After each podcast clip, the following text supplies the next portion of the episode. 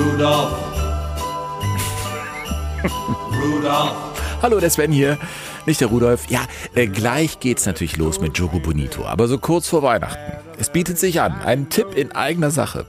Ich bin nämlich mit meinem Fußball-Unterhaltungs-Solo-Programm Reinste Fußballerotik ab Januar 24 unterwegs. Im gesamten Westen. Und äh, vielleicht ist das ja was für Weihnachten für euch. Ja, man weiß es nicht. Und wenn ihr kommt, dann werdet ihr meinen Mitstreiter aus dem anderen Podcast, den ich habe, ja, einfach Fußball kennenlernen. Denn der große Conny Kleine wird an meiner Seite sein, denn ich brauche ihn an dem Abend. Mehr will ich noch nicht verraten, aber es wird, ja, es wird Fußballerotik.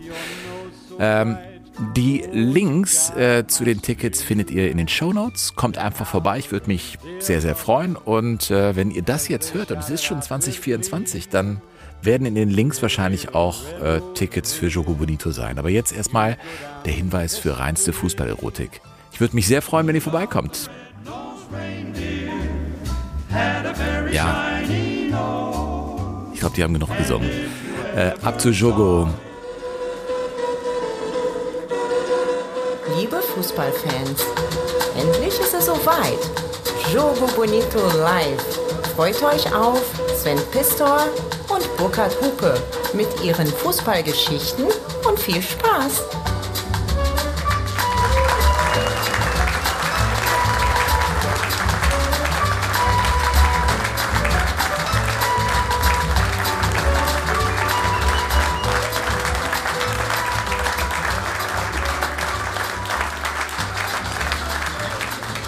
Ja, hallo, liebes Bollwerk. Schön, dass wir bei euch sein dürfen. Geht's euch gut? Ja, bestens. Bierchen haben alle bekommen. Herrlich. Burkhard, wir Hier vorne zwei. sind wir beide. FC und Gladbach in der ersten Reihe. Das stimmt, das Ja. stimmt. Und er guckt ein bisschen entspannter als der Kölner neben ihm, Ja, muss man das sagen. stimmt. ja, ja, ist ja gut. Ich meine, äh, wie geht's dir gerade mit dem FC? Wir kommen wieder. Ja, gut, wir waren nie weg. Wir waren nie weg. Die Frage ist, wo man ist. Ne? Burkhard, äh, ja, findest du das eigentlich geil, dass, äh, dass ich jetzt langsam wieder Dreck fressen muss irgendwie mit dem FC? Ja. Findest du- Wobei in der Küche bist du schon lieber, weil dann öffnest du dein Herz und sagst, ja, der FC ist schon irgendwie. Ne, ich habe ja immer gesagt, ich möchte, dass ihr drin bleibt, aber ihr sollt schon auch Schmerzen haben. Ähm, ja, das ist so. Ähm, Burkhard, aber am Ende wird abgerechnet. Mein Freund, du erinnerst dich äh, an das Spiel in Köln-Müngersdorf? Wie war das nochmal? Da war ich gar nicht da. Du warst gar nicht da? Ja. Äh, liebe Leute, wir haben vor, mit euch hier heute eine Folge aufzuzeichnen. Äh, Und keiner weiß, worum es geht. Und trotzdem sind so viele da. Ja, das ist total schön für uns. Also sonst sitzen wir in der Küche, jetzt sitzen wir hier im Bollwerk, was eigentlich der beste Ort für unsere Beziehung ist. Das? Bollwerk. Das Boll Jetzt sitzen wir hier und wir haben uns äh, wirklich was Schönes überlegt, wie ich finde. Denn äh, unsere Folge heute, Burkhard, du, du kamst auf die Idee, glaube ich. Ja, heißt Ente, Tiger, Ente. Ente, So. Tiger, Das ist geil. Das ist das Cobra. giftigster Wie, ne? Ja, die Gift, giftiger wie die wie- giftigste Schlange. Die giftigste Schlange. Und Co. Also wir werden heute tierisch unterhaltsam. Ähm, ich glaube auch tierisch interessant. Wir haben ein paar ganz tolle Biografien für euch mitgebracht und ein paar tolle Episoden aus der Geschichte der Fußball-Bundesliga, die ihr so garantiert noch nicht kennt. Ente, Tiger und Cobra. Ähm, ihr werdet natürlich wissen, welche Namen sich dahinter verbergen. Das sind tolle Geschichten. Und wir sind auf den Titel gekommen bei Burkhardt. Du hast zwei, drei, drei Kinder hast du. Und Ja. dein Sohn hat heute im Pokal gespielt. Ja, Pokal, Kreispokal-Halbfinale hat unser Dorf noch nie geschafft und haben in der Nachspielzeit 0 zu 1 verloren. Gegen Löwy. Das sind die absoluten Geldsäcke. Also alle reichen Eltern von Ja. Köln ja, schicken ihre Kinder zu Löwy. Ja. Da gibt es auch schon irgendwie so einen Sparbereich, Sauna, da wird dir alles abgenommen. Ja? Und ihr kommt da und, und habt im Halbfinale dann in der Nachspielzeit 0 zu 1 verloren. Ja. Äh, Bist du da sehr empathisch in der Aufbauarbeit oder sagst du, nächstes Mal gewinnst du, das gibt's überhaupt nicht, Jung, Äh, das ist allerletzte. Nein, ich, das würde ich mir nie anmaßen. Ich war so schlecht als Fußballer, mein Sohn würde mir das überhaupt nicht abnehmen. Nicht? Nein, Ja. zu Recht. Also, äh, das ist Burkhards Tag heute gewesen und ich bin ehrlich gesagt froh, wieder irgendwie unter Menschen zu sein und einen fröhlichen Anlass zu haben. Ja, das, das muss ich wirklich sagen. Es ist wunderbar hier zu sein, dass ihr hier seid. Danke. Ehrlich, das geht mir runter wie Öl. Ich habe es euch ja im Podcast erzählt, dass die letzten Wochen, die letzten Wochen äh, ja, äh, zum Teil sehr traurig waren. Aber heute wollen wir nicht traurig sein, sondern eben über äh, Dinge sprechen. Äh, wir sind ja inspiriert worden äh, bei diesem Titel von, von unserer äh, Zeit, als wir junge Väter waren, äh, Nashorn, Zebra und Co. Also Ja. man konnte das ja damals, finde ich, in allen Programmen parallel Das ist gucken. heute noch so. Heute noch. Und ich habe mit Ja. den Jungs da gesessen und man konnte es acht Stunden gucken, weil alle haben das immer übertragen und man hatte nie den Eindruck, die Kinder gucken zu lang fern. Das ist das Geile daran, ja? Nein, weil man ist ja irgendwie gefühlt im Zoo, ist doch alles geil. Die Frau sagt nie, äh, mach da die Giraffe aus und so. Aber es kam immer der eine Punkt, also an jedem Nachmittag kam der eine Punkt, wenn es um Sex ging bei den Tieren. Also ich erinnere mich, ich erinnere mich wirklich an dieses Tigerpärchen aus dem Zoo in Halle. Die, Meistens waren die Zoos ja in, irgendwie im Osten. Und dann gab es da so ein Tigerpärchen und das wurde aus disziplinarischen Gründen getrennt. Und der erzählt aber immer ganz unten im Ja, der Regal und ganz sagt, unten. der Da Bruno und ist dann ein hat er gesagt- nervös. Ja. Ja, und Paris weiß, gleich geht das Gatter nach oben. Er riecht es schon. Und dann geht er also rüber und dann beschnuppern die und busseln die so ein bisschen. Und die Kinder sitzen neben dir, Ja, ne? und dann legt sich das Weibchen hin Ja. und der Paris denkt, okay, das geht schnell, aber mir recht. Und steigt also hinten drauf und dann fängt die aber an zu knurren. Die Warte Tigerfrau. mal, achso, ja, warte mal, das ist ja mein Einsatz. Ja. Und steht auf. Und der Sprecher sagt, naja, da hat Paris wohl etwas falsch verstanden. Und dann kommst du als Vater auch an deine Grenzen. Ja, weil die Kinder natürlich nachfragen, Papa, was hat der Paris denn falsch verstanden? Ja, erklär es das ist so. Ja, es Ich, ist einfach. kann ich dir noch eine kleine Geschichte in dem Zusammenhang erzählen? Ja, natürlich. Ich war ja mit meinen Kindern auch ab und zu früher in Bundesliga-Stadien Ja. zusammen. Und wir waren einmal in Leverkusen, fuhren zurück nach dem Spiel gegen Borussia Dortmund und der Zug S-Bahn war richtig voll. Und dann sangen die, ähm, die Leverkusener Borussia Hurensöhne. Und dann hörte sich meine Tochter Lucy das an. Und genau in dem Moment, als im Abteil nichts zu hören war, als auf einmal alle ruhig waren, fragte sie, Papa, was ist ein Hurensohn? Und du stößt schon wieder an Grenzen. Ja, Das was hast du da gesagt? Naja, ich habe denen halt gesagt, dass das, das, ein Gladbacher, das ist oder? einfach kind, das sind einfach Kinder mit einem schwierigen Hintergrund, Sven. Das ist, Ja, Moment, Moment. Ey, ist doch. Ja, Entschuldigung. Ach so. Oh, Sven, oh, oh ich verkacke hier gerade. ganz Das ist ganz, ganz dünnes Eis. Nein, weißt, also. Und du weißt, dass Mörs näher an Mönchengladbach liegt als an Köln, also ganz Ich vorsichtig. habe ja nur eine Option angeboten. Du hättest auch was anderes sagen können. Das war, wir haben, ich habe heute sowieso ein Quiz vor mit dir und ich gebe verschiedene, ja, ich hätte verschiedene Optionen angeboten, aber ihr lasst mich ja nicht ausreden hier, ja? Was ist denn jetzt ein Hurensohn? Sag mal. Nee, das, also- ist, das ist ein Kind, das aus schwierigen Verhältnissen kommt. Ach so, das hast du. Ja. Also ein Gladbacher. Nein, äh, das ist sehr schön, Burkhard, dass du das so erklärt hast. Ich meine, wenn man mit Kindern da unterwegs ist, dann äh, ist das sowieso eine schwierige Sache. Ich, erinnerst du dich, Bergisches Land wandern und du siehst dieses Pferd auf der Koppel und du wanderst da vorbei und es, wenn der Hengst da steht, dann siehst du es einfach und die Kinder sehen es auch. Ja. Ist gewaltig. Ist, es ist gewaltig. Man, ja, man will da einfach, ich bin dann immer sofort so, ja, lass uns woanders hingehen. Ich, ich halte das nicht Fühlt aus. sich klein dann, ne? Ich fühle mich sehr klein. Ja, nicht nur da. Ja. Ähm, Burkhard, lass uns mal. Das ist ja herrlich. Das ist echt super. Was soll das noch Sollen wir heute noch über? Fußball reden, oder Ich was? habe keine Ahnung, was du vorhast. Ähm, du, lass uns doch mal über Fußball. Wäre doch eine gute Idee, über Fußball zu reden. Ähm, und zwar haben wir ja vor, äh, so ein paar äh, Menschen zu betrachten, die tierische Namen hatten. Burkhard, du bist natürlich der Mann fürs Geistreiche hier. Du hast dem so Zwischenüberschriften gegeben, ja? Naja, es geht ja in, im Prinzip heute um vier ehemalige Fußballer. Vier. Und die haben alle so einen tierischen Spitznamen. Ne? Also Ente Lippens. Und Ente Lippens, wenn du dich da mit der Biografie beschäftigst, dann ist das für mich sowas wie der Unvollendete. Ente Lippens. Dann beschäftigen wir uns heute mit Bulle Roth. Franz Roth. Ja? Der ist für mich der ja, Unerreichte eigentlich, weil der etwas geschafft hat, was außer ihm keiner geschafft hat. Aber keiner weiß es, Ja, dass er haben- das geschafft hat. Wir haben es doch hier. Und Tor! Tor für Bayern! Rot, Bulle Rot hat eingeschossen. Ja, gibt's denn so etwas? Einmal ein Break der Bayern und hier der große Jubel. Detmar Kramer und die ganze Mannschaft an der Outlinie. 1 zu 0. Bulle Rot in der 71. Spielminute. Ja, so ganz aufrichtige Freude war das nicht beim ORF, Österreichischer Rundfunk, von 1975.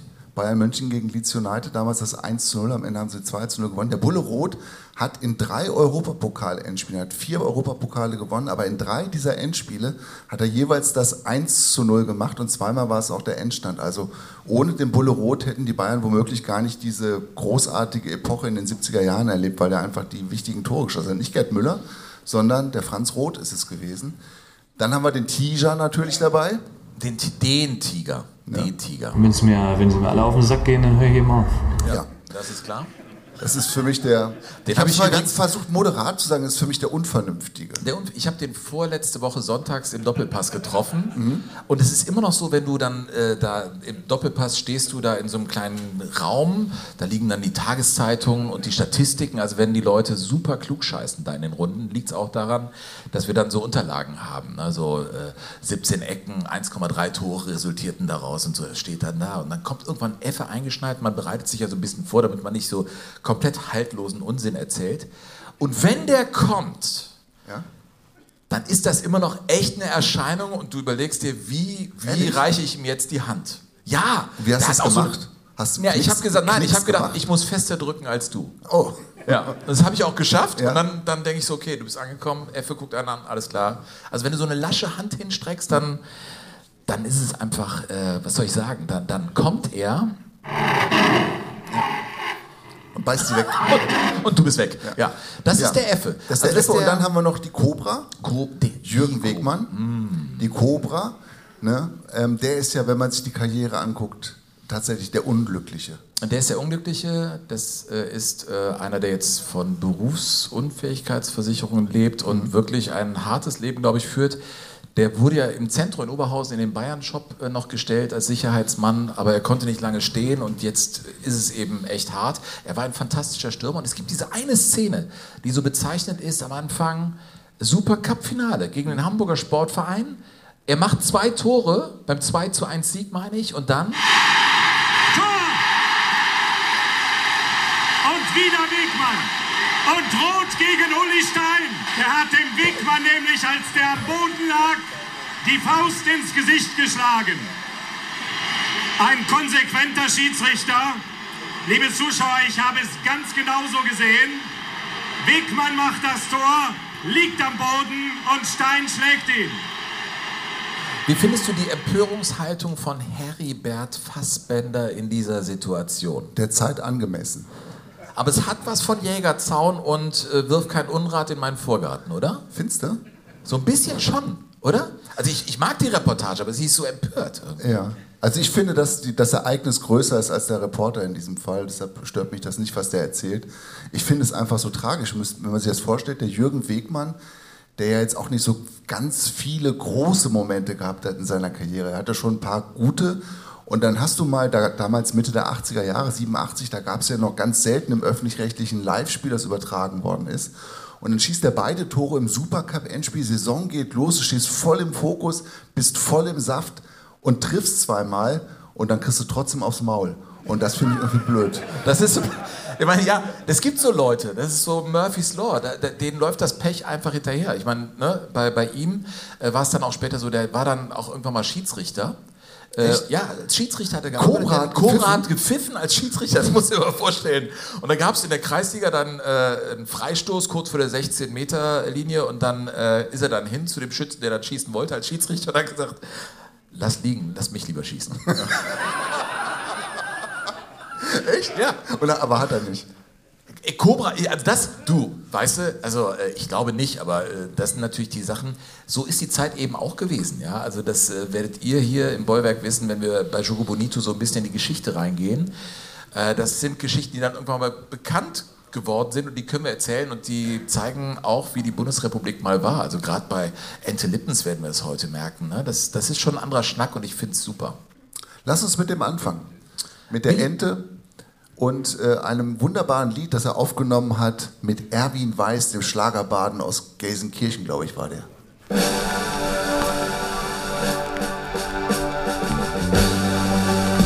Nordseeküste. macht den Unterschied in dem Fall. Aber bislang ist nur geklaut, ne? Ja. Copy-Paste. Das ist ja klar. Ist klar. Jetzt. Damals vor unendlich langer Zeit. Ja, da machten wir Kumpels im da? uns breit. Mal luchten für Kohle Dach ein und Dach aus. Aber schwatt wie die Kohle sieht der Ruhrpott nicht aus. Anne Kohlenhalle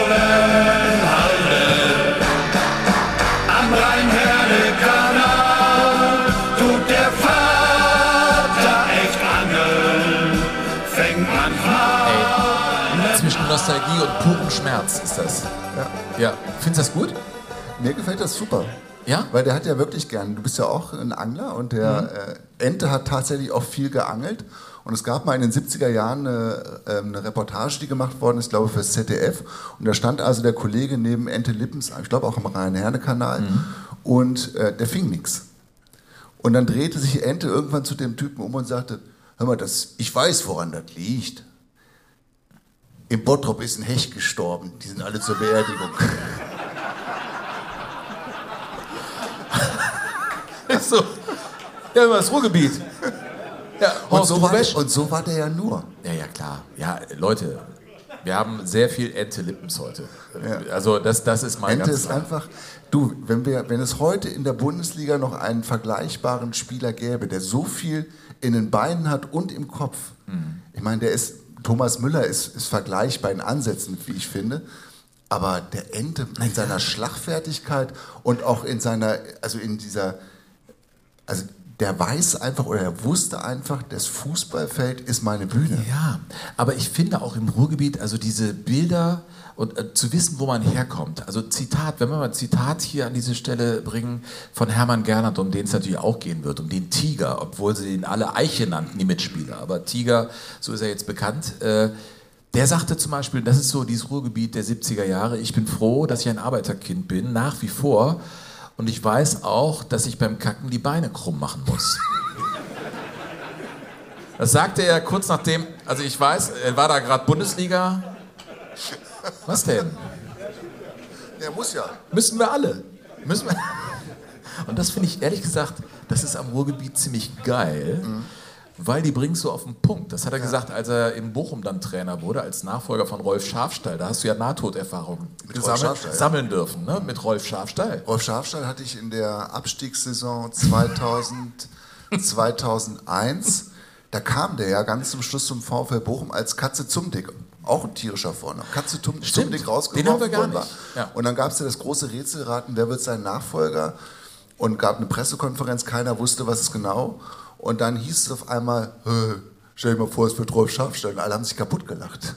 Und dann kam der wirklich rein. Ja, klar. Und dann mussten wir damals, ich, hatte, ich war damals der Vereinsberichterstatter, so heißt das ja bei uns. VfL Bochum. Vom VfL Bochum bin also dann jeden Sonntag nach jeder Niederlage, also regelmäßig dahin gefahren und hatte dann den Auftrag, mit Protagonisten zu sprechen. Und es durfte nur der Trainer sprechen. Und Rolf Schafstall, also nach einer neuerlichen Niederlage, kam mir also vors Mikrofon und ich sagte so, guten Tag, Herr Schafstall, ähm, können wir noch kurz Das mal Gespräch falsch. führen? Das ist schon mal ein schlechter Es gibt Anfang. nichts zu sagen. Aber Herr Schafstall, nichts. Aber wir könnten doch, nein, gar nichts.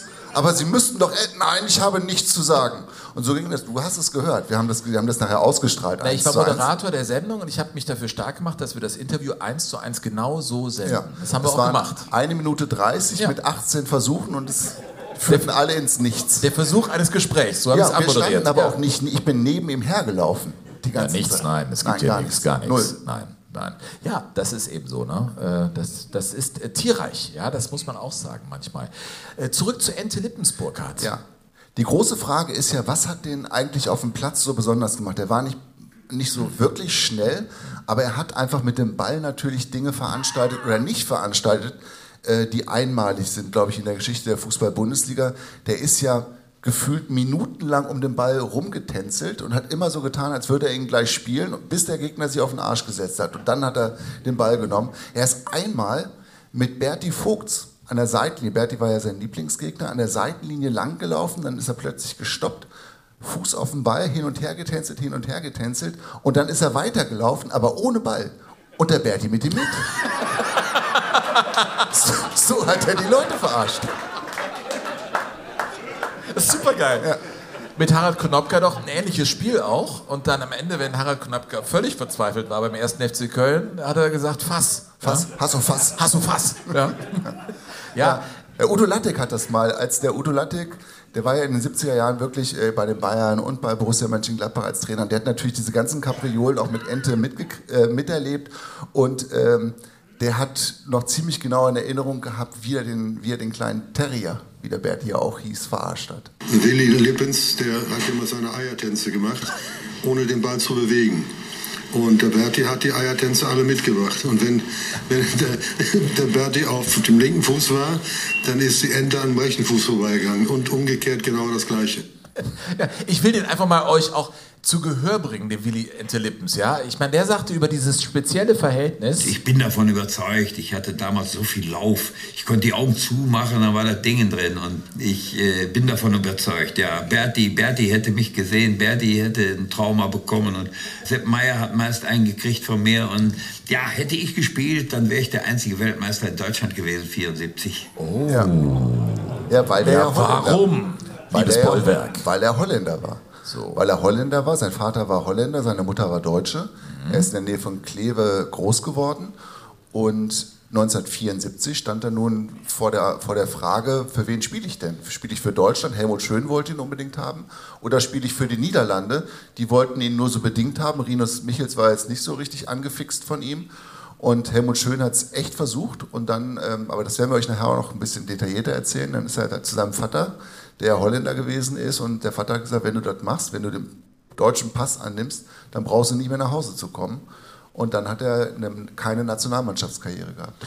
Ja, und ich glaube, also wann immer er über seine Kindheit gesprochen hat oder über diese frühen Jahre äh, da äh, in Kleve, das, da wurde er ziemlich ernst. Also was, was sein Vater erlebt hat äh, im Dritten Reich äh, als Niederländer, äh, das ist natürlich in die Familiengeschichte eingegangen, Burkhard. Da sind dramatische Dinge passiert. Der Vater ist in den 30er Jahren aus Holland nach Deutschland oder ins Deutsche Reich oder in die Weimarer Republik damals gekommen und äh, hat einfach Arbeit gesucht und hat dann seine spätere Frau kennengelernt in der Nähe von Aachen und dann haben die halt in Bedburg-Hau gewohnt, an der, in der Nähe von der, von der niederländisch-deutschen Grenze. Und bei Ausbruch des Zweiten Weltkrieges waren die halt immer noch in Deutschland. Und dann haben ähm, die Nazis eben versucht, die Holländer, die in Deutschland noch ähm, registriert waren, in die Wehrmacht zu zwingen. Und der wollte natürlich nicht auf seine Landsleute schießen, er wusste ja irgendwie, irgendwann kann es dann auch in den Westen gehen und hat sich dann geweigert und dann kamen immer wieder Nazi-Schlägertrupps und haben dann diese Deutsch-Holländer oder diese Holländer in Deutschland zusammengetrieben in einen Keller in diesem Dorf, in Bedburg-Hau und haben die dann nach Strich und Faden verprügelt und dann hat er Albträume davon getragen. Ja. Und wie das so war in den allerersten Jahren, äh, hat er selbst beschrieben. Ich meine, er äh, spielte sehr, sehr gern Fußball, er spielte gut, aber es war eben nicht so einfach. Ich war VfB Kleve, das war eine Institution, das war ein Verein am Niederrhein. Nicht? Und diese Zeit möchte ich nicht missen und auch eben meine Jugend. Wir haben Bälle gehabt, die waren so schwer, wenn es geregnet hatte. Man musste eine Ecke schießen, dann habe ich dreimal schießen müssen, bis der Ball drinne war ich hab vorm Tor. Weil der Ball eben äh, sich so voll Wasser gesogen hatte, dass der auf einmal um drei Kilo schwerer geworden war. So ist es mir wenigstens vorgekommen. Und das sind alles Erinnerungen, aber die gehören doch dazu, auch wenn man später dann Erfolg hat, dann gehört diese Erinnerung oder dieser Erinnerungsschatz, der gehört zum Leben. Das ist Leben und wie gesagt, das möchte ich nicht missen. Das mag ich auch so nehmen. Dass der bei allem Quatsch und bei allem Schalk, den er natürlich auch immer noch hat, der Willi Lippens, dass der auch aber so eine ganz, ganz klare Vorstellung hat von dem, wo er hingehört und was ihm gut tut. Ja. Ähm, ist er eigentlich ein Schlingel? Was würdest du sagen? Ja, absolut. Schlingel? Ja. Der äh, eben seine Also auch ein Schauspieler, er ist ein Schauspieler, er ist ein Charmeur, Ja. er ist ein Komiker, der macht Klamauk, er ist ein Künstler am Ball gewesen, der ist kaltschnäuzig gewesen, er hatte so viele unfassbar ausgeprägte Eigenschaften, der hätte auch ähm, eine Karriere im Fernsehen machen können. Ja, definitiv. Äh, aber er war dann eben noch da in Kleve und es ging los. Vater durfte nicht viel wissen, Mutter duldete das. Er Ja, weil war die keine Kohle talentiert. hatten. Die hatten keine Kohle, die hatten eine Gärtnerei, die mussten auf jeden Pfennig achten und die konnten sich schlicht den Vereinsbeitrag nicht leisten. Und da hat der Vater gesagt, gibt's nicht. Ja, und dann kam einer ins Spiel. Mein erster Mäzen dann war der Bezirksschornsteinfegermeister Hogeback. Der hat dann vorher schon gesagt, also wenn du dich anmeldest bei uns im Club, dann bekommst du von mir die Fußballschuhe und die Sportausrüstung, sprich Buchs und Trikot. Und dann zahle ich auch noch die Beiträge für dich. Und dann war das halt äh, für meine Mutter ja ein etwas leichterer Schritt, dann erstmal ohne meinem Vater das Ganze zu genehmigen. Ja, die Mutter hat also den Aufnahmeantrag unterschrieben. Der Vater wusste von nichts. Und dann schlug der Willi aber direkt zu und war direkt richtig gut. Und im Dorf erzählten die sich die dollsten Geschichten über den kleinen Willi und irgendwann ging sie halt zum großen Willi, also zu seinem Vater und sagten, hör mal Wimken, das ist ja super mit deinem Sohn, der schießt ja alles in Grund und Boden. Und dann fiel er natürlich aus allen Wolken, hat sich aber wohl zu Hause nichts anmerken lassen, ist am nächsten Wochenende heimlich zum Sportplatz, hat sich hinterm Zaun versteckt, hat seinem Sohn zugeguckt und war danach so überzeugt von, von der Ente, dass er dann ähm, gesagt hat, okay, dann ist das wohl der richtige Weg. Auf einmal war er stolz wie Oscar und ist doch gar nicht mehr darauf eingegangen, dass wir das heimlich gemacht hatten, sondern er hat so getan, als wenn das auch auf seinem Mist gewachsen war da plötzlich. Und er hat das Ganze gefördert und hat uns dann sogar äh, hingefahren mit seinem Prinz, mit sechs Mann oder sieben Mann in einen kleinen Prinz rein, da war ja egal. Wir wurden einfach reingeprofft ins Auto und dann ging das los. Und wie gesagt, das hat sich alles gewendet und gedreht. Reingeprofft. Reinge ich habe so ein Bild, äh, also in den kleinen NSU Prinz, ne? Ja, NSU Prinz war das, ja. NSU Prinz, sechs Leute, man fährt da durch die. Da passen äh, maximal vier rein. Ja, und du fährst durch die Provin Provinz zu Auswärtsspielen natürlich. Einer Regen, liegt immer hinten so einer quer liegt, noch im Gepäck. Das, das kenne ich auch noch, ehrlich gesagt. Also aus den 70er Es waren immer Jahren. zu wenig Autos. Es waren immer es waren zwei Väter, die kamen und dann mussten irgendwie alle rein. Ja. Kopfstützen gab es keine Nein. und irgendwie gib ihm. Ne? Ja. Ich habe da sofort Bilder. Das ist ja immer bei Erzähltalenten, dass man so Bilder im Kopf hat. Also ich finde, er ist ein großer, großer Erzähler äh, gewesen. Der dann ähm, ins Visier von Schwarz-Weiß Essen gekommen ist, von Schwarz-Weiß Essen. Als Teenager und der sollte dann da auch regelmäßig mittrainieren und dachte schon, oh, Schwarz-Weiß Essen, damals keine schlechte Adresse, Pokalsieger geworden Ende der 50er Jahre, könnte was geben, könnte der Schritt sein für mich. Hatte aber das Problem, dass da kein Bus hinfuhr und dass er sich die Bahn, die er hätte nehmen können, die wollte er sich nicht, die wollte er sich nicht leisten. Er kriegte Kilo Fahrtgeld von Schwarz-Weiß Essen, das wollte er sparen, das Geld, und ist dann zweimal die Woche an den Uhlenkrug nach Essen getrennt. Ja. Ja. Mehrere Stunden, der ist zum Teil nachts um drei erst nach Hause gekommen. Ja. Ja, und die haben dann irgendwie abschließend über ihn gesagt, also, Wird keiner. ja, einen wie den gibt es überall. Also äh, das ist überhaupt kein Problem. Ja. Ja, und dann ging es eben zu Rot-Weiß Essen. Ne? Und Genau. ähm, da, ähm, ich erinnere mich noch, weißt du was, äh, äh, also bei mir ist jetzt natürlich schon so mein, mein Leben wie so ein Daumenkino. Ich gucke, was war eigentlich bei uns früher. Bei uns kam immer der Herr Borowski. Kennst du noch so die Hausierer, die wirklich kamen mit äh, Waschmitteln und mit Ja. Haus... Ja, genau. Bei uns hieß der Herr Borowski, es war ein Kriegsblinder, Okay. der dann kam mit seinem Koffer. Und äh, er verkaufte natürlich auch immer diese Persil, ne? diese, diese Kartonagen, Die großen die großen Kartons, Ne? Genau, und äh, das ist so eine Erinnerung, der brachte immer so ein Bonbon mit und der war sehr musikalisch, setzte sich bei uns zu Hause ans Klavier. Meine Mutter konnte nicht? Nein sagen. Dann kam der rein, ja, der fand das ganz toll, weil die meisten sagten zu Herrn Borowski, nee, auf keinen Fall, wir haben keine Zeit. Und meine Mutter war die beste Kundin, die konnte nie Nein sagen. Die hat ihm alles abgekauft, Spülschwämme, Persil, alles viel zu teuer. Ja, aber ich erinnere mich deshalb dran, weil ich über Willi Ente Lippens gelesen habe, als der nach Essen dann gefahren ist. Dann hat er sich wohl aus so einem Persilkarton, das war früher so, hat man sich einen Griff dran gebaut und dann hatte man einen Koffer. Da, waren also die Klamotten drin in so einem Persilkarton und damit ging es dann nach Essen. Das sind auch so Bilder, weißt du, das gibt es ja heute gar nicht mehr, aber ich erinnere mich, dass das so, ja, so war das eben damals. Man organisierte sowas. Das, der Zweite Weltkrieg war gar nicht so lange her, es war mehr Mangel einfach. Er war 19, als er weggegangen ist von zu Hause, nach Essen. Und wo ziehst du hin, wenn du nach Essen gehst und bei RWE spielen willst? Ja, ist klar. Ins Stadion. Gehst ins Stadion. Die hatten also im Georg-Melches-Stadion in der Haupttribüne hatten sie drei Fremdenzimmer, in denen die in denen die A-Jugendspieler, die irgendwie eine Perspektive hatten, die durften da rein, die kriegten 80 Mark im Monat und mussten aber auch 30 Mark für das Zimmer abdrücken.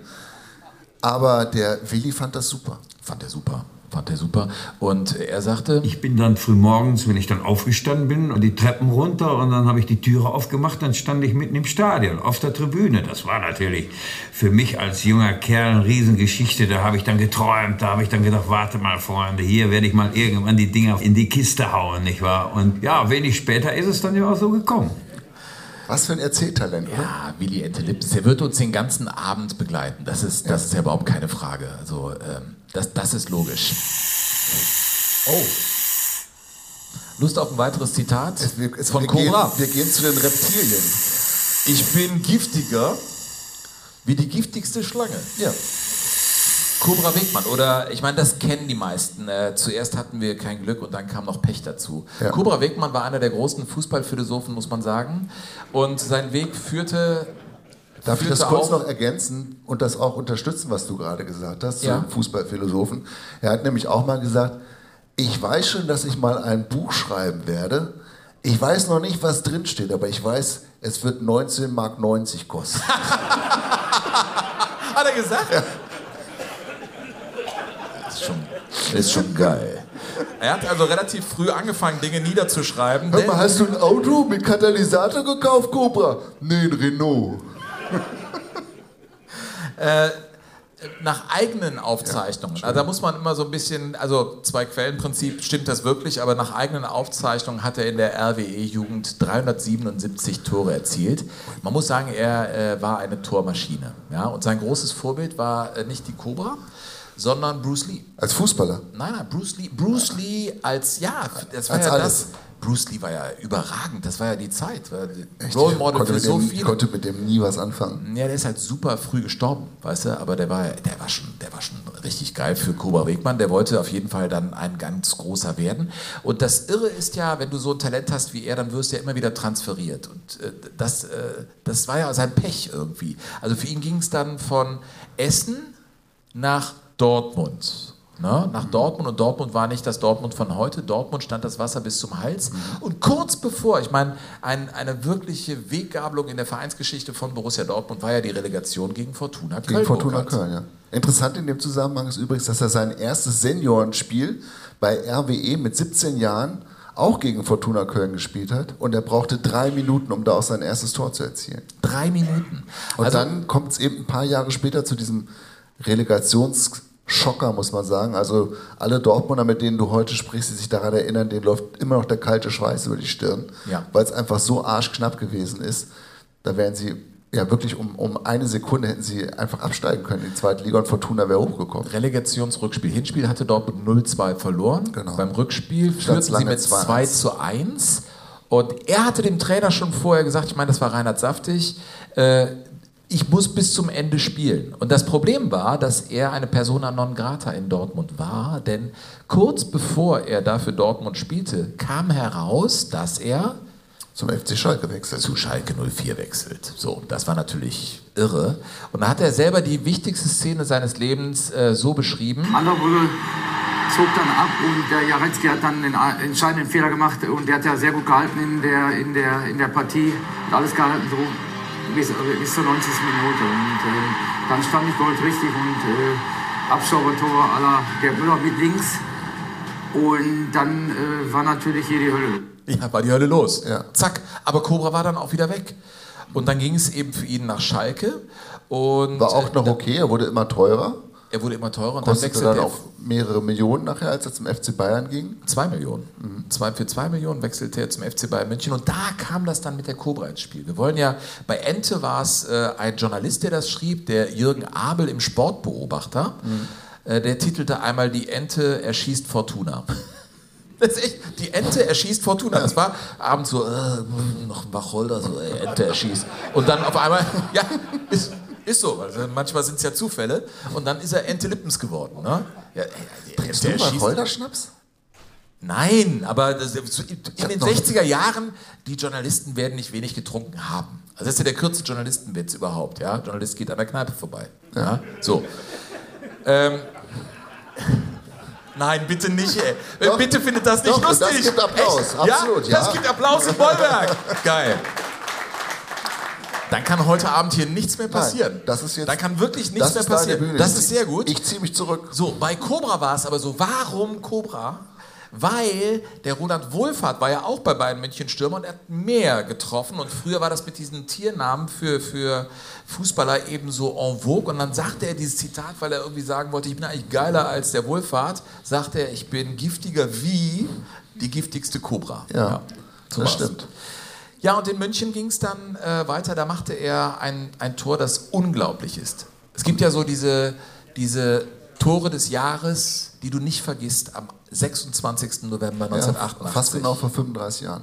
Du bist ja der Reporter von uns beiden. Ja. Ist das überhaupt ein Seitfallzieher? Das wird immer als Seitfallzieher beschrieben. Ja, ist ein Seitfallzieher. Ich finde, der ist aber sehr weit hoch. Das hat nichts mehr mit Ein hoher Seite Seitfallzieher. Sehr, sehr hoher. Ja. Das ist eigentlich unmöglich, mit dem Fuß Ja, da hochzukommen. unmöglich hoher Seitfallzieher ist Ein, das. Ja.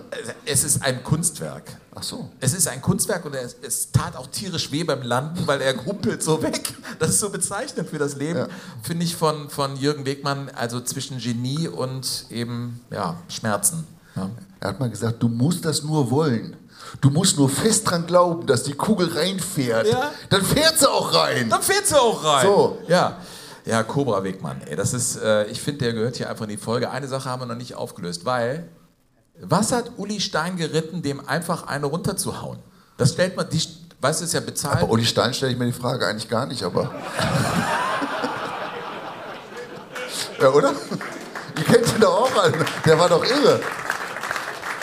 Uli Stein war, das war, glaube ich, sein letztes Spiel für den Hamburger Sportverein. Danach war seine Geschichte da auch erzählt. Kam da Ähm, nicht der Mladen Pralia, der, ihn- der unfassbar schlecht gehalten hat und der als größter Fehleinkauf in die Geschichte des Hamburger SV eingegangen ist? Hier war, es ist ein sehr kompetentes Publikum. Wer Ist war das das? Bist du bestätigt worden von eurer HSV? Stelle?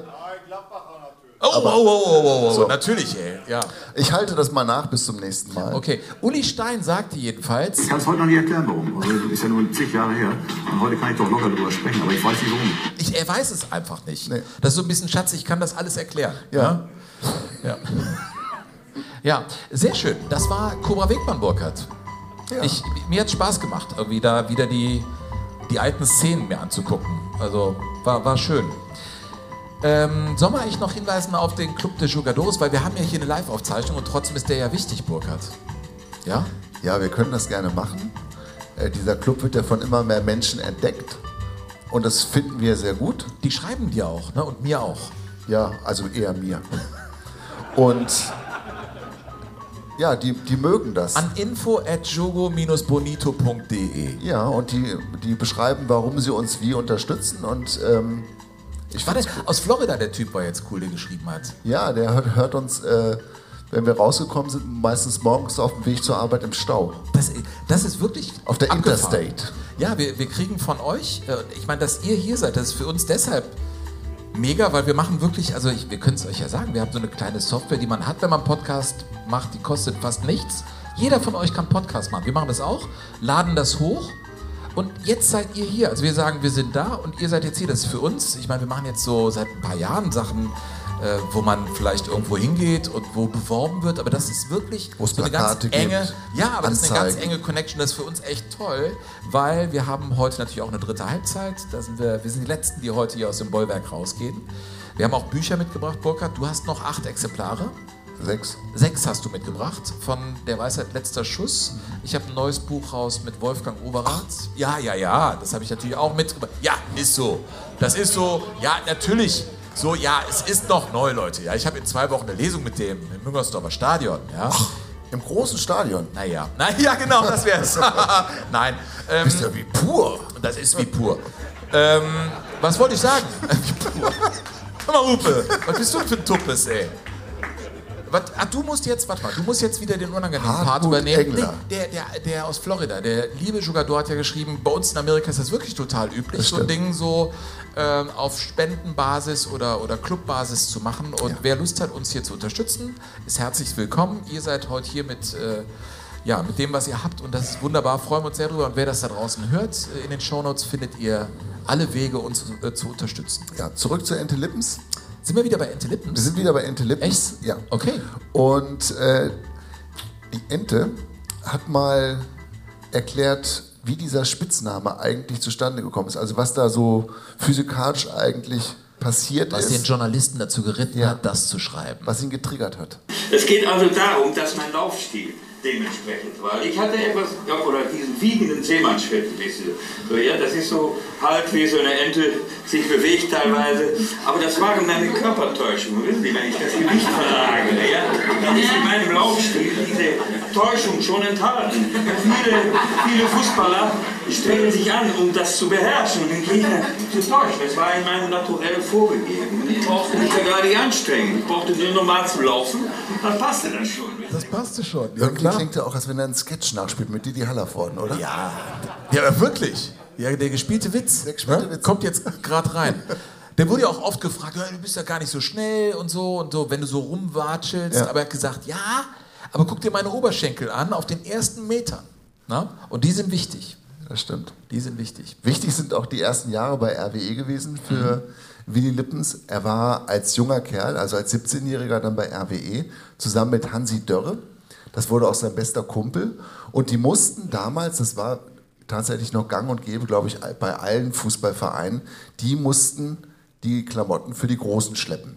Und dann spielten die also eine Aufstiegsrunde zur Fußball-Bundesliga Mitte der 60er Jahre und sind quer durch Deutschland gereist mit dem Zug. Und dann mussten sie halt auch, die hatten damals auch schon diese schweren Alukisten, mussten diese großen Alukisten, wo alle Sachen, Stollen, Schuhe, Hosen, Unterwäsche, wo alles drin lag, diese Kisten mussten nun von A nach B bewegt werden und da gab es halt noch keine Zeugwarte, die das gemacht haben, sondern es gab den Willi und den Hansi. So konnte es passieren, dass wir mit dem Zug angekommen sind auf Gleis 2 und mussten dann umsteigen auf Gleis 36. Dann mussten wir erst den einen Koffer rüberbringen, dann mussten wir zurückrennen, damit wir auch in der Zeit blieben, den anderen Koffer holten, unsere Taschen noch auf den Ast und dann haben wir den anderen Koffer auch noch auf Gleis 36 gebracht. Und die anderen sind vorne hergelaufen. Und wir waren ja die Jüngskes, wir waren ja die Jungen und das war eben Lehrgeld. Und wie das so ist in der Lehre, da muss man alles das tun, was nicht viel Spaß macht. Die Jüngskis, hör mal. Jüngskis. Wir waren die Jüngskis. Ja, wieso? Das war beim FC ja auch so. Äh, Du erinnerst dich äh, an Weißt Wolfgang Weber mit dem gebrochenen Wadenbein. Da hat mir der Wolfgang Overath erzählt, wir mussten die äh, nassen äh, Trikots und die Taschen schleppen. Und das, obwohl sie einen Bruch hatten. Weil das das gab es überhaupt nicht, dass da ein älterer Spieler die Sachen trägt. Das Ich stelle mir gerade vor, ob, ich frage mich gerade, ob Leroy Sané und Serge Gnabry das auch machen mussten. Es wäre vielleicht ganz gut. Ja. Es wäre vielleicht ganz gut. Vielleicht sollte ich, ich bin ja jetzt bald in Wien beim Länderspiel. Frag's ihn mal. Vielleicht, ja, der, der Leroy spricht sowieso total gerne. Du und der. Leroy, ihr Ja. seid echt ein Match. Hat der Burkhardt schon mal erzählt, glaube ich, im Podcast. Ne? Das war auch so, du bist aber auch, du hast so ein, für die Spieler, wenn die vom Platz runterrennen und dich so sehen mit deinem miesepetrigen Gesicht. Ja, mein November, sag Die November. gehen so an dir vorbei. Es ist ein Novembergesicht. Du musst die anlächeln. Ich habe so dieses, dieses Lächeln, wo du immer dann kommst. Ja, du hast aber so ein fleischiges Lächeln. Ja, habe ich. Ja, aber ich kann strahlen, wenn ich will. Und du kannst das, Das einfach habe ich nicht. noch nie gesehen bei dir. Ja, Doch, als du geheiratet hast. Ja, das stimmt. Ja, aber es ist ein ganz anderes Thema. Das stimmt. Und auf einmal guckst du Nashorn, Tiger und Ja, Co. das geht ganz schnell, Sven. und siehst bumsende Tiger. Ja. ja, und hängst du mit einem. So, jetzt ist gut. So, zurück zu Willy Ente Lippens. Gründerjahre der, der Bundesliga. Ich meine, einer, über den wir auch schon gesprochen haben, in unserer alten Folge, wie hieß sie nochmal, Fußballer ohne Stimmgabel, ne? haben wir ihn ziemlich abgefeiert für seine Sangeskunst. Ne? Mhm. Peter Peter Radenkovic. Radenkovic, oder? Ja. Torwart bei den Münchner Löwen, Welttorhüter, einer der besten Torhüter seiner Zeit. Naja, auch ein Held der Samstagabendunterhaltung in Deutschland. In den Absolut. 60er Jahren war das ein Superstar. Und der, der auch als Torhüter im Prinzip genauso gelebt hat wie der Willi als Stürmer, als Außenstürmer. Immer raus aus Immer dem 16er, raus und immer. Theater und immer Unterhaltung und immer Klar, Show. ja. Der hätte eigentlich damals schon in den USA spielen müssen, der Peter Ja, Radenkovic. ja, ja. Und dann kam es eben irgendwann auch auf dem schneebedeckten Platz an der Grünwalder Straße in München zum Aufeinandertreffen von 1860 München und RWE und 60 München damals ähm, Top-Favorit natürlich mit Max Merkel an der. Seitenlinie, Meisterschaftskandidat und RWE als kleiner Aufsteiger. Ja, ja, klar. Und oh weh, oh weh, plötzlich taucht er auf, Radi. Mein großes Vorbild, ja, Radenkovic, der war 20 Jahre älter wie ich, aber er war auf einmal da. Und ja, ich denke, warte mal, mein Freund, wollen wir mal gucken, ob wir da nichts draus machen können. Ich täusche an, Radi geht und ich gehe rechts an Radi vorbei. Und ich, in meiner Art, ich hol aus, lässig. Ich denke, der dritte, lass die Kapelle spielen, schieb den Ball rein und wir gewinnen 1-0, das Ding ist gelaufen. Aber leider, mein Standbein rutscht aus, weil ich hol aus und unterm Schnee war eine Eisplatte an der Grünwalder Straße und ich gehe im hohen Bogen, fliege ich auf meinen Hintern. Ist das eine geile Boom, Erzählung, ey. Das ist ja. Aber geil ist auch, wie er ähm, über Berti Vogts bis heute erzählt. Er und Berti? Ja, er und Berti, das waren ja auch Duelle für die, für die Ewigkeit. Ich glaube, er hat sie alle gewonnen. Ich weiß nicht, ob Berti Fuchs jemals einen Zweikampf gewonnen hat. Der hatte mal erzählt, der Berti, weil der so kurze Beine hatte und wenn, wenn der Ente Lippens den Arsch rausgeschoben hat, dann kam der, der konnte der nur von hinten so leicht an die, an die Waden so anklopfen, aber vorne an den Ball kam der nicht ran, weil die Beine zu ja, kurz waren. nur Gesäß rausgefahren, das war's. Du kamst nicht Und ran? sich gedreht, ja. ja. Kamst nicht ran und ich finde, er hat es auch gut beschrieben. Ja, und ich finde auch, ehrlich gesagt, bei ihm fängt es an, ich meine auch bei der Begrüßung. Der wird, allein wie er Berti sagt, Ja. Da hat er ja dann schon fast gewonnen. Das ist ja psychologische Kriegsführung. Mhm. Ja? Du erinnerst dich an das Halbfinale von Deutschland gegen Brasilien, als die Brasilianer da Angefangen mit- haben zu heulen. Am ah, und die Anfang, ja. Deutschen stehen da einfach und sagen, ja, kommt Jungs, ihr Clowns, gleich wird angepfiffen, dann geht's los. Ne? Und so ist das mit dem Namen Berti, wie er ihn alleine ausspricht. Berti Vogts war natürlich vom Allerfeinsten. Ich sag ja immer, für Berti hättest du mich wecken können nachts, nicht wahr? Eben, wird mal wach, spielen wir eben gegen Berti. Der lacht mir halt, nicht? Und man hat mir auch gesagt, also von Seiten der Gladbacher, nicht wahr? Äh, Wenn also Berti hörte, dass er gegen mich spielen musste, dann hat er acht Tage vorher Bauchschmerzen bekommen. War das nicht mit Otto Rehagel auch so eine Nummer? Dass die dem gesagt haben, hör mal, äh, spiel du mal gegen den Ente und dann haben die den allein gelassen und guckt mal zu, was der Ente mit, mit dem Otto macht? Ja, und dann haben sie alle kaputt gelacht. Das ist echt, das ist Höchststrafe. Ich glaube, die Gladbacher selbst haben sich darüber kaputt gelacht. Ja, auch, das mag ne? wohl sein. Ja. Ja, Wahnsinn. Ja, ähm, das ist schon echt eine äh, coole Nummer. Aber es gab auch Spieler, die ihm gar nicht lagen, dem Ente Lippensburg Äh, Einer davon äh, ist der Tiger, der Eiche genannt wurde, damals beim VfB Bochum. Das war Hermann Gerland. Der fing ja als Stürmer an, ne? aber ich glaube, ich habe mal aufgeschrieben, der hat, glaube ich, in fünf Jahren als Stürmer da drei Tore gemacht. Und dann wird irgendwann gesagt, jetzt gehst du mal in die Abwehr. Und da war er gut. Äh, da sagte nämlich der Ente Lippens... Der Hermann sagt immer, also Ente, hör zu, ich erstens war der Einzige, der gegen dich Fußball spielen konnte und gegen mich hast du nie eine Schnitte gemacht. Stimmt, muss ich leider sagen, muss ich leider zugeben. Also wenn ich den Hermann gesehen habe, habe ich ihm gedacht, da steht er wieder, Quasimodo. Ich habe immer Quasimodo zu dem gesagt, weil er so ein bisschen Puckel hatte. Wenn der abging, wenn er einen Puckel machte, dann wurde der so schnell, Leute, das könnt ihr euch gar nicht vorstellen. Ja, Wahnsinn. Ja, das war aber wirklich so, hat er selber auch gesagt. Quasi. Quasi, er hat die Schultern so hochgezogen, war so ein bisschen untersetzt, aber er war, er war einer, der immer gekämpft hat. Ja?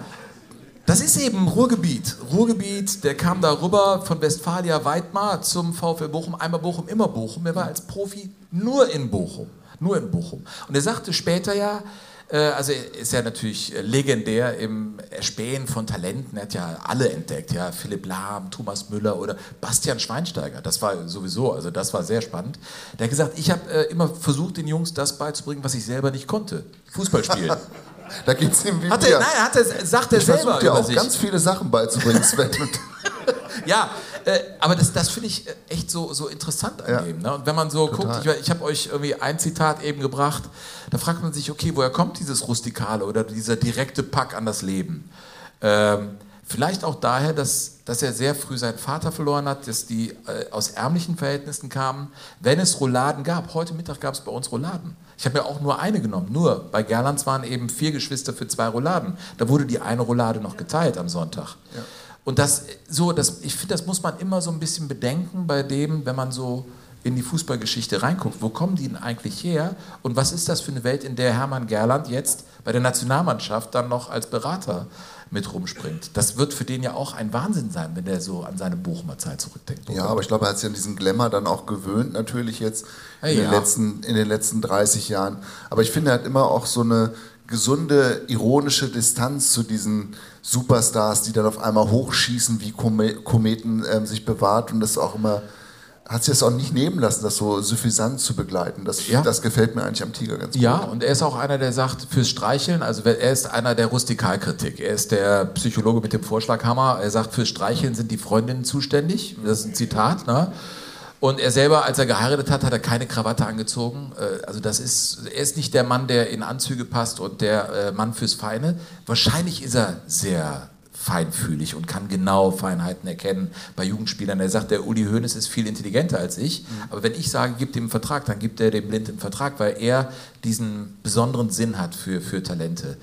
Hermann Gerland, ähm, der zum Beispiel auch mal gesagt hat, wenn er so einen wie Pierre Litbarski sieht, als er dann in Bochum Trainer war, er war ja Nachfolger von äh, Rolf Schafstall und ging da als 32-Jähriger zum VfL Bochum.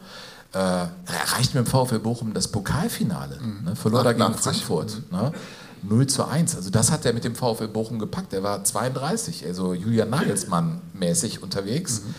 Ähm, und da hat er zum Beispiel bei der Spielerbeobachtung, wenn er einen wie Pierre Litbarski gesehen hat, hat er gesagt, das ist traumhaft. Er liebt den Fußball. Also das hat Hermann Gerland immer angetrieben. Er liebt den Fußball und tolle Fußballer. Vielleicht, weil er weiß, okay, ich war technisch beschränkt und es gab Künstler, ich war keiner. Aber vielleicht ist das so der Kern, warum ihn das bis heute so fasziniert, mit auch jungen Spielern zu arbeiten, die große sind. Zum Beispiel Bastian Schweinsteiger. Das war, da hat er mal über den gesagt. Schweinsteiger, der war sensationell. Der kam auf einmal an, dann hat er die, erstmal hat er weiße Fußballschuhe gehabt, da war ich schon erstmal sauer. Dann hat er die, hat er die Stutzen, die Stutzen hat er bis über die Knie gehabt. Wie so Strapse. Also dann, meine Güte, wenn ich gegen dich gespielt hätte, früher jetzt einen Schlag getan und dann wären die Dinger wären weggeflogen. Und weißt du was? Ich glaube, die ganzen Jungs, die da so ankommen und mit so einem reden, die freuen sich. Man hört ihm doch einfach gerne zu. Das ist natürlich Rhetorik aus einer anderen Zeit.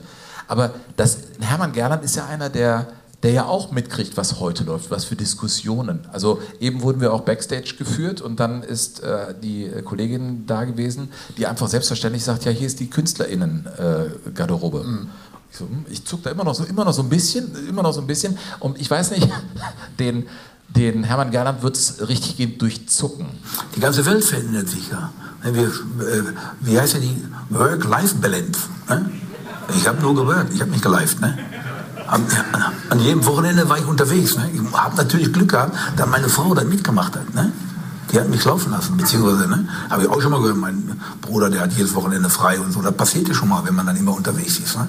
Nur, da, natürlich hat sich das geändert. Ja, und auch so einen Schweinsteiger hat er dann hingekriegt, der Hermann Gerland. Also das, das muss man einfach sagen. Äh, Szene, äh, also andere waren an ihm vorbeigezogen. Ne? Christian Lell, erinnerst du dich noch an Christian Lell? Ja, klar. Der hatte erstmal dem die Rücklichter gezeigt, muss dir vorstellen, Bastian Schweinsteiger. Und der, obwohl der sein Trainer, also der, dem Schweinsteiger sein Trainer, hat ihm verboten, mittwochs zu trainieren. Und dann ist er mit einer runtergekrempelten Mütze dann trotzdem hingelaufen und hat dann gespielt wie ein Verrückter. Und das hat Hermann Gerland gesehen. Er hat gesagt, der ist zwar bekloppt, der hat mal blonde Haare, mal hat er schwarze Haare und das hat er alles nicht lustig gefunden. Aber er hat gesehen, dass Bastian Schweinsteiger Fußball liebt und dass das so, so das Ding für ihn ist. Und dann hat er gesagt, okay, dann hole ich dich mal in meine Mannschaft. Spielte dann in der dritten Liga. Äh, Bastian Schweinsteiger durfte dann sich zeigen und dann? Wir gewannen mit einer halben Jugendmannschaft in 3-0 in, in, in Regensburg. Er war der überragende Mann. Aber wollte dann noch einmal, wollte dann noch einmal in der, weiß nicht, 55 oder 60. Minute, kam er zur Bank hingelaufen und machte diesen. Er wollte ausgewechselt werden. Ich sag, was ist das denn? Ja, Trainer, bin kaputt. Ich sag, wie alt bist du? 17. Mit 17 bist du kaputt? Konnte ich jeden Tag spielen, bleib drauf. Und nach dem Spiel bin ich zum Uli raufgegangen und gesagt, Uli, der Junge ist so weit, du kannst ihm einen Vertrag geben. Ja. Bastian Schweinsteiger, was für Geschichten rund um äh, Hermann Gernand? Einfach eine tierische noch, Geschichte. Ich habe noch nie einen Profi gehört, der ein schlechtes Wort über einen Tiger verloren hätte. Nee. Ich glaube, den gibt es nicht. Ich durfte letztens eine Veranstaltung moderieren im Ruhr in Essen. Ähm, Das war die Ausstellungseröffnung. Ich kann die euch nur wärmstens empfehlen. Die ist immer noch da. Äh, Fußball im Ruhrgebiet heißt die. Äh, In Essen war das, genau. Und da war er als äh, einer der Abgesandten vom VfB Bochum mit auf der Bühne. Und ich meine, ich war da in der Moderation und der hat die ganze Zeit auf mich irgendwie eingelabert und irgendwie, ja Junge, jetzt kein Scheiß hier. Was, was, also, aber nett irgendwie. Es war so ein, so ein Schulhofgeflaxe und ich dachte, das gibt's überhaupt nicht. Ich stand da wie hier Otto Rehagel, da er und so und stand da auf der Bühne und der macht mich die ganze Zeit an und die haben sich kaputt gedacht, weißt du? Und ich Trottel musste irgendwie die Show da irgendwie schmeißen. Das, das war schon ein ziemlich witziger Moment mit Hermann Gerland. Und ich habe noch ein, eine, eine Perle habe ich am Ende des ersten Teils. Wir werden äh, gleich weitermachen. Äh, eine Perle von ihm äh, habe ich. Da fasst er einfach alles zusammen. Stell dir vor, du bist junger Profi, du bist gerade in München angekommen und du hast dann den und das ist so das Tor zur Welt. Wenn du es bei dem schaffst, dann wirst du vielleicht Bayern-Profi. Und was sagt er? Dicke Autos fahren, abends ins P1 rennen und Fußball spielen wie die Osterhasen. Hä? Hey, hey, der, der, du, den Ball, hast du was an der Ohren oder was? Was ist denn das, Herrschaften? Doppelpass, nicht Passo Doble, ihr Osterhasen. Das sieht ein bisschen unrund aus bei dir. Hast du eine Operation gehabt irgendwann? Das Deus aus, ne? Der wird nicht weiter gespielt. Aber Jungs, hey, die anderen, die humpeln schneller als ihr lauft, ne? Geil, oder? Applaus für Hermann Gerland. Den Tiger. Hör mal. Das war's schon. Bollwerk Halbzeit 1. Das war, glaube ich, der, der schnellste Podcast unseres Lebens. Nein, nein, ich habe ja hier die Uhr, mein Freund. Ja, wir haben hier 50 Minuten. Mr. Overtime Burkhard Hupe hat sich mal an das gehalten, was wir besprochen Nein, haben. das meinte das vom Gefühl her, wie schnell es vergangen ist. Ja, Wahnsinn. Ach, Kinder, Das wie ist- die Zeit vergeht. Das war jetzt wirklich durch. Und das Tolle ist ja, wir sehen uns in 20 Minuten wieder. Hier im Bollwerk. Und ihr, die ihr uns jetzt hört, wir hören uns in einer Woche wieder. Oh, das ist hart. Äh, Zum Schluss noch info at jogo-bonito.de. Wenn ihr da hinschreibt, ich werde es auch lesen und Burkhard wird es beantworten. Er ist unser Chefarchivar. Ihr findet alles in den Show Notes, äh, was ihr braucht, um auch diesen Podcast zu unterstützen. Äh, bleibt uns gewogen, hört uns, empfehlt uns, habt euch lieb. Noch was? Nein. Nee, ne? Tschüss sagen, der Burkhard. Und der unausweichliche Sven Pistor. Danke. Dankeschön.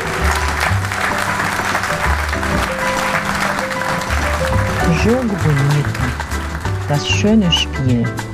Der Fußball-Podcast mit Sven Pistor und Burkhard Hupe.